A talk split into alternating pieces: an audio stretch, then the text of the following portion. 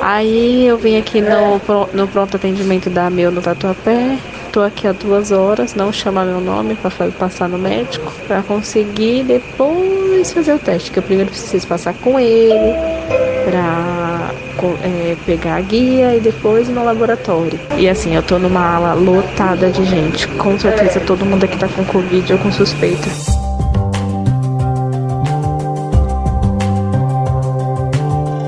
Você Assim como a produtora Diane Lemos, que acabamos de ouvir, tentou fazer teste para Covid-19 neste começo de ano?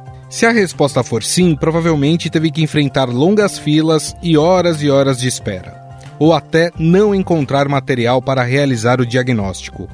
O aumento de casos de Covid-19 e de pacientes com sintomas gripais ter levado a uma corrida por testes para detectar o coronavírus. Devido à procura por testes rápidos para a Covid-19 e influenza nas últimas semanas, as farmácias já registram falta do material aqui na capital paulista.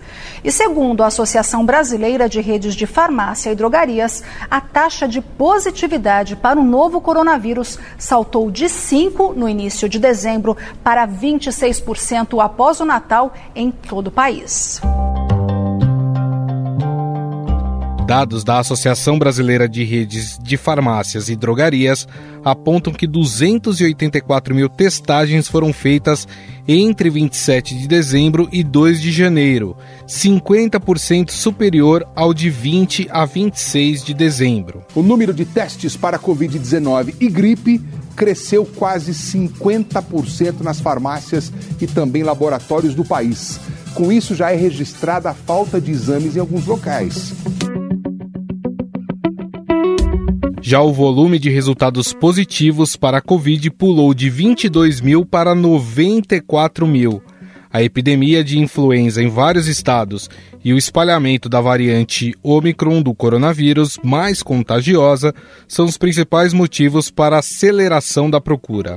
A produtora Diane Lemos, que ouvimos no começo, conta um pouco mais da sua saga para conseguir fazer o teste para a Covid-19. Não, na verdade, eu estou o dia inteiro tentando fazer esse teste, o dia inteiro, porque desde a hora do almoço a gente está tentando fazer esse teste e não consegue. Vai num lugar, vai em outro, vai num lugar, vai em outro. Ah, você convênio não atende mais. Ah, eu vou pagar. A farmácia está em falta, tem que esperar, tem que agendar só semana que vem. Ah, vai no pronto-socorro. Ah, uma fila de espera de duas horas. Se você passou por alguma farmácia nesses dias, deve ter percebido as longas filas que se formam para fazer o teste de Covid.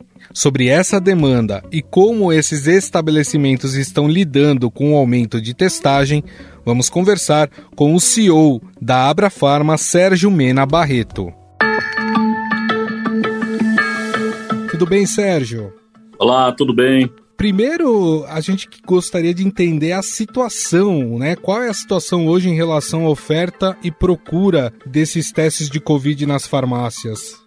É, realmente a gente está tendo uma procura muito forte é, de testes da Covid-19 nas farmácias, nas redes associadas à Abrafarma. Isso tem sido uma constante. Então, só para vocês terem uma ideia, é, a gente vinha de uma média de 100 mil, 90, 100 mil testes por semana em novembro de 2021. A gente já tinha tido um pico bem forte, tá? De 380, 390 mil testes em maio de 2021. Depois isso foi baixando, ou seja, à medida que as pessoas foram se vacinando, que o número de casos foi diminuindo, a gente veio, então, ficando numa média de 90, 100 mil testes por semana em novembro. Quando vem dezembro, aí na partir da segunda semana tudo explode. Então a gente passa para 150, 180, 200, Fechamos o 2021 com 283 mil testes na última semana. E eu não tenho os dados ainda da, dessa semana que está acabando agora, né, do dia 9, uhum. que a gente faz um painel semanal de segunda a domingo. Mas eu acredito que tenha ultrapassado 400 mil testes. Então, pela, pelo preview que a gente tem, provavelmente foi a semana com mais testes desde o início da pandemia. Então, daí a procura e o relato que você tem de filas e realmente está difícil para fazer teste. E muitas farmácias, né? Eu conheço, tem alguns conhecidos que, que foram procurar testes, algumas até relatam falta de testes. Ao que o senhor atribui é, essa escassez de teste? É realmente ao aumento da demanda que não era esperada ou existe um problema também de matéria-prima chegar no país? Não, realmente é uma, é uma demanda acima do esperado. Né? Então, se a gente considerar que a gente fazia 100 mil testes por semana em novembro, e agora, primeira semana de janeiro, a gente está fazendo 400 mil, é quatro vezes o que se fazia em novembro. Então, óbvio que os sistemas eles vão se adaptando. Né? Então, você caiu para 100 mil por semana, então aquela farmácia que você costuma ir, sei lá, vai ter 10 kits, vai ter 12 kits para atender uma demanda baixa. Se você passa para uma procura de 30, 40 kits para aquela mesma farmácia, ela tem que sofrer uma, uma cobertura adicional de estoque. Só que, assim, teve também um fator que dezembro é um mês que, a partir de 20 de dezembro até 10 de, de janeiro, as indústrias farmacêuticas, de um modo geral, elas entram em recesso. Então, as equipes é, de trade e tudo mais. As farmácias, tradicionalmente, fazem pedidos até a semana de 15 de dezembro e aí vão receber aqueles pedidos ao longo do tempo. Óbvio, se a gente encontrou então uma super demanda para testes e ao mesmo tempo o fornecedor estava é, em recesso, então a gente tem uma, uma coincidência aí, digamos assim, a tempestade perfeita, né, para faltar teste. Agora isso tudo já está bem normalizando, tá? É, os testes a gente conseguiu reforçar os estoques, os fornecedores já despacharam novos pedidos. Então, assim, continua difícil porque a demanda realmente está acima do normal. Para a gente encerrar, Sérgio, só para reforçar, você disse que a normalização né, do, dos testes, né, de ter testes nas farmácias, deve acontecer aí nos próximos dias? Sim, sem dúvida. Né? A, gente, a gente continua com uma procura muito alta. É, para que você tenha uma ideia, a gente está com a maior taxa de positivos dos, todos, de toda a pandemia. Né, o auge de positivos, de resultados positivos, tinha sido lá em maio do ano passado, em torno de 26%, 27%. Hoje a gente está com uma taxa de 33%, e essa taxa é constante, tá? Eu tenho, assim, acompanhei a semana de 3 a 9 de janeiro, a taxa de 3, 33% constante, um pouco mais alta São Paulo e Rio, ou seja, uma em cada três pessoas está testando positivo. Então, Óbvio que a procura maior é em função desse período de gripal que a gente está vivendo, né? Então, muita gente está com gripe e quer descartar Covid, e também da alta taxa de positivo. Então, acredito que vai melhorar nos próximos dias. Infelizmente, não é possível conseguir um teste para o mesmo dia ainda, nem para o dia seguinte, mas com a, com a colocação de mais kits, mais estrutura nas lojas, é possível que a gente venha melhorar esse quadro aí nos próximos dias. Perfeito. Bom, nós conversamos com o Sérgio Mena Barreto, ele que é CEO da Associação Brasileira de Redes de Farmácias e Drogarias, e nos falou aí como é que as farmácias e drogarias estão trabalhando para normalizar o serviço aí de testagem para Covid-19. Sérgio, gostaria mais uma vez de agradecer a gentileza. Muito obrigado pela entrevista. Muito obrigado, estou sempre à disposição. Obrigado a todos, se cuidem.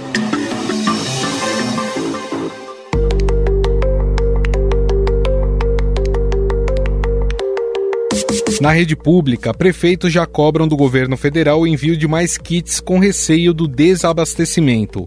O prefeito de Florianópolis, Jean Loureiro, que lidera um consórcio de 2 mil municípios, afirmou ver risco de desabastecimento de testes de Covid diante da escalada de infectados no país. Em função dessa última semana, a ampliação da taxa de transmissibilidade da Covid em todo o país, combinado com a influenza que vem muito forte e gerou uma demanda infinitamente superior à prevista para esse início do ano de 2022. Isso a gente trouxe um quadro para o país demonstrando a nossa preocupação, primeiro da necessidade de testar, testar, testar. Temos que testar, isolar e monitorar. Ontem, o ministro da Saúde, Marcelo Queiroga, prometeu entregar a estados e municípios 40 milhões de testes para a Covid-19. Segundo ele, 14 milhões de testes serão entregues em até 15 dias. As nossas atenções hoje estão voltadas em relação a esse aumento de casos da variante Ômicron. Né? Nós temos informações que dos, dos testes que os, os, casos eles estão eh, numa velocidade muito grande. A saúde privada tem que ampliar também a sua capacidade de testagem porque o Sistema Único de Saúde tem uma atenção primária muito forte.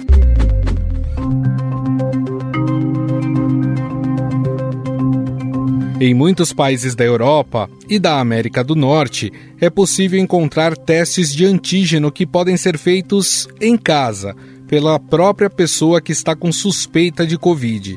Esses kits estão disponíveis em farmácias e supermercados por valores que variam de 5 a 30 reais e são até distribuídos gratuitamente para a população. No Brasil, essa forma de testagem não é liberada pela Agência Nacional de Vigilância Sanitária, a Anvisa. O Brasil ainda não tem registro para comercializar autotestes. Apesar de ser defendido por fabricantes, farmacêuticas e especialistas, o uso depende de autorização da Anvisa. O entrave para o autoteste é uma normativa de 2015 da Anvisa. A regra exige que os resultados de doenças contagiosas e de notificação compulsória sejam coletados por profissionais especializados. Segundo a Anvisa, o modelo mais restrito confere segurança à coleta, garantindo que seja feita de forma adequada e com resultado notificado às autoridades. Por causa disso, o Ministério da Saúde vai pedir à agência que avalie o tema, por considerar o autoteste uma importante ferramenta de apoio na contenção do vírus. Para falar mais sobre o problema dessa falta de testes devido à alta demanda, vamos conversar com Miguel Nicoleles, neurocientista da Universidade de Duke. Tudo bem, doutor? Tudo bem, muito obrigado pelo convite. Prazer é todo nosso. Doutor, um dos pontos que eram apontados, inclusive pelo senhor, lá no começo da pandemia, né, como importantes para o combate à pandemia, era a testagem rápida e maciça da, da população. Passado mais de dois anos de toda essa situação que a gente vem vivendo, como ainda é possível faltar testes no Brasil? É, realmente é incrível, né? Nós estamos talvez no pior momento da pandemia em termos de é, transmissibilidade da variante dominante no mundo, a Omicron, e o Brasil uh, é um dos piores países do mundo em termos de testagem per capita. E não só não testa, como não adquire. Né? Os testes estão faltando em todos os lugares e sem testagem, você não tem a menor chance de saber qual é o tamanho da encrenca que nós estamos enfrentando nesse momento. E junto da, da Covid, né, doutor, a gente tem essa nova cepa do vírus influenza, né, que tem também é, contaminado muita gente. A, a importância dos testes é também para isso, para diferenciar quem está com gripe e quem está com Covid e fazer a separação correta? Exatamente, porque clinicamente você não consegue fazer o diagnóstico diferencial. O quadro da Omicron é muito parecido com o quadro da influenza clínico nesse momento, né?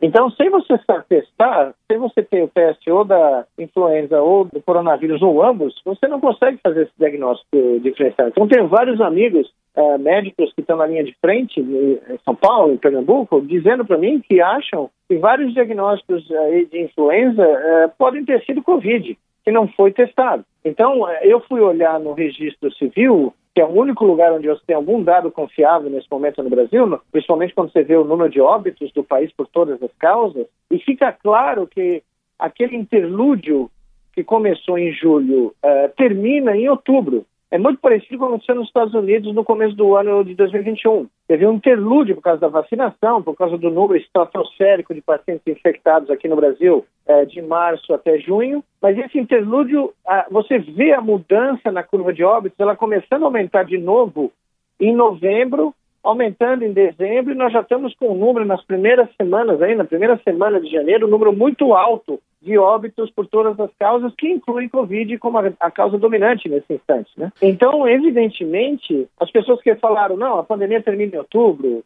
uh, estamos no final, em dezembro vamos ter festas sem problema, foi um, um absurdo, né? porque era claro que os dados já estavam com problemas desde setembro, era difícil ter um dia onde você tivesse todos os estados reportando de maneira sistemática e, uh, evidentemente, uh, nós tínhamos o risco de uma variante nova aparecer e apareceu. Né?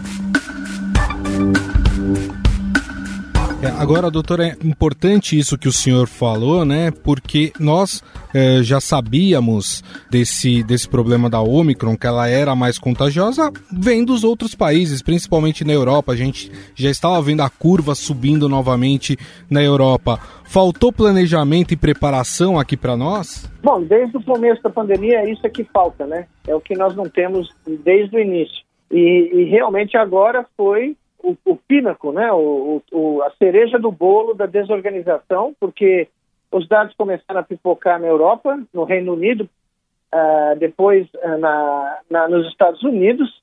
Uh, o crescimento em duas, três semanas foi duplicou, triplicou. Em alguns lugares duplicou em menos de uma semana. A França, né, cruzou 300 mil casos. A Itália, 200 mil casos.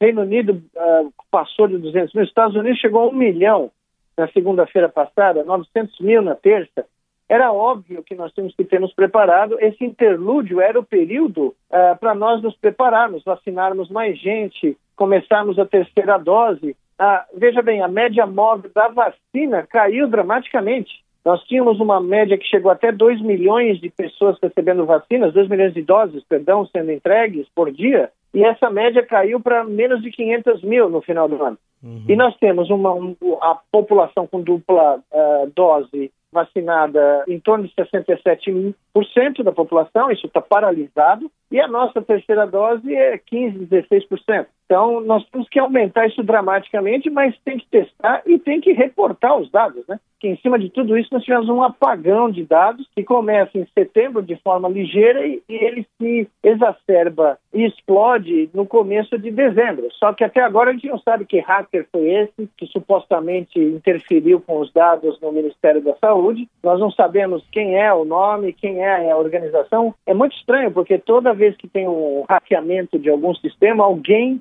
quer o crédito, né, para ficar famoso. Sim. E até agora esse alguém não apareceu, né? E eu fico me perguntando como é que o Ministério da Saúde, tamanho do, desse, do Brasil, um dos maiores do mundo, não tem um sistema de backup? Onde está o sistema de backup do Ministério da Saúde? Agora, o senhor falou do Ministério da Saúde e eu lembro de algumas falas do ministro eh, Marcelo Queiroga falando sobre a Omicron e dizendo que ela é mais leve do que as outras.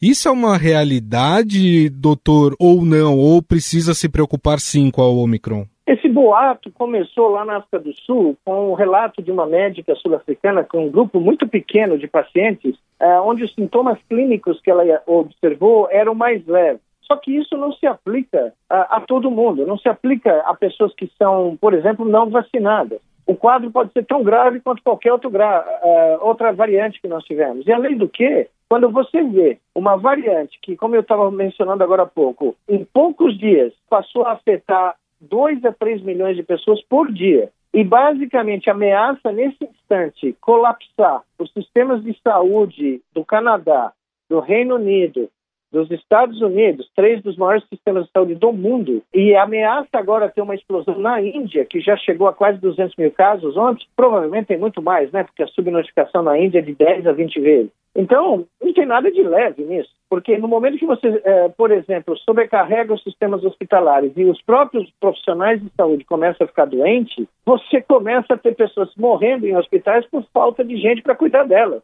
Não interessa o grau da, da, doença que elas possam ter, ela pode ser complicada pela falta de gente para dar medicamento, para monitorar, para tomar conta. Então, nesse momento, é um desserviço uh, uh, e é um absurdo, porque nós podemos estar falando, nesse instante, no mundo, uh, do agente mais transmissível que existe. Né? Se você olhar a curva americana, por exemplo, parece que um foguete decolou desde o feriado de ação de graças, né, no final de novembro. E aqui no Brasil, por causa das festas de final de ano, houve uma transmissão explosiva. Então, quando você tem um número muito grande de pessoas infectadas, mesmo que a fração de pessoas que tenham casos graves seja menor, vamos assumir que é menor do que a Delta, por exemplo, você vai ter um número gigantesco de pessoas eh, doentes gravemente, porque o número é muito grande, um número muito grande multiplicado por um número pequeno ainda é um número muito grande. Perfeito. E só lembrando que só não temos mais casos graves porque boa parte da população já pelo menos tomou as duas doses da vacina. E aí a tendência é você ter sintomas um pouco mais leves, né, doutor? Exatamente. Eh, tem um, um gráfico que acabou de ser publicado pela New York Times no final de semana, mostrando que tanto em Nova York como no país como um todo, as pessoas não vacinadas é, que estão internadas é 11 vezes mais do que as pessoas vacinadas. Então, a proteção das vacinas é clara, e ela é clara não só para adultos, como para crianças, que é algo que nós nunca podíamos ter adiado aqui no Brasil. Né? Outros países estão vacinando as suas crianças numa velocidade tremenda, porque eles sabem que é preciso garantir que as crianças nem peguem e nem transmitam uhum. para os seus pais e seus uh, parentes. Né? Para a gente encerrar, doutor, na sua opinião, com esse aumento de novos casos, mesmo que leves, como a gente está falando aqui, se faz necessária a retomada de medidas mais restritivas? Sem dúvida. Eu não tenho dúvida nenhuma disso. É o que está acontecendo em várias partes do mundo. Aconteceu na Alemanha, aconteceu na Holanda, está acontecendo, por exemplo, na Itália, onde a vacinação acima de 50 anos ficou obrigatória. A França passou uma lei no Congresso do passe vacinal. E eu acho que aqui no Brasil nós temos, por exemplo, não tem condição de fazer carnaval, nenhuma forma de carnaval, nem de rua, nem de desfile, nem em clubes privados, nem festas particulares, simplesmente não tem, porque as pessoas que participaram de Réveillon e Natal, festas com grandes números de pessoas, estão pagando um preço altíssimo nesse momento, porque uhum. elas estão esquecendo que esse vírus é peculiar. Ele pode causar doença crônica, é o long COVID, né, em inglês. E essa doença crônica pode afetar o coração, o rim, o cérebro. São pessoas com déficits cognitivos, déficit de audição, déficit de olfato, pessoas com AVC, pessoas com insuficiência renal, insuficiência respiratória, insuficiência cardíaca, porque o vírus fica no organismo, mesmo no caso de infecções leves, pode ocorrer.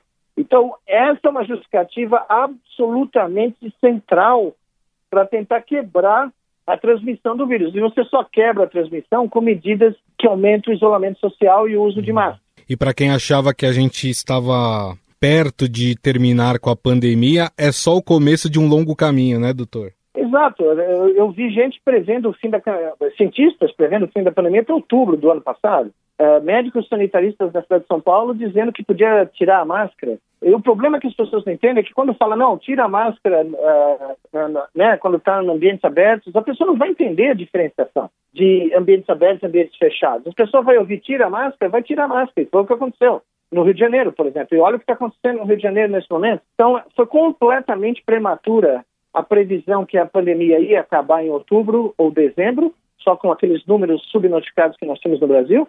E foi absolutamente por um triz que o Estado e a cidade de São Paulo não eliminaram a máscara. Ainda bem que não uh, foram atrás dessas opiniões. Né?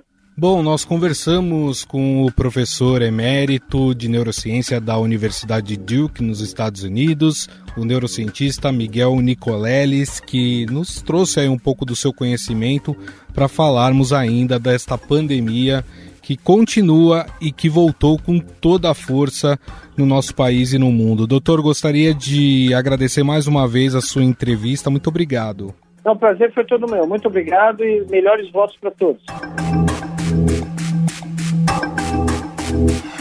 Estadão Notícias.